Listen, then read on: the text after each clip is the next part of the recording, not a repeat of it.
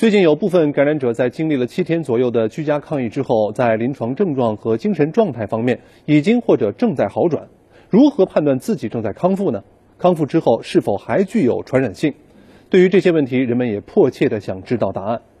多位医学专家认为，对于轻型患者，如果体温连续三天以上正常，而且呼吸道不适等症状渐渐消失，就可以推测正在康复了。对于普通型及以上的患者，则需要结合胸部 CT 结果来判断。关于传染性问题，国内外医学专家研究结果显示，相比德尔塔等既往病毒，奥密克戎的毒性已经明显减弱，但传染性有所加强。一方面，潜伏期缩短到了二到四天，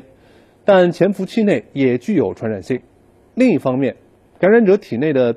病毒载量的峰值。一般是在出现发烧、咳嗽等症状之后的三到六天之内，这段时间传染性也会比较强。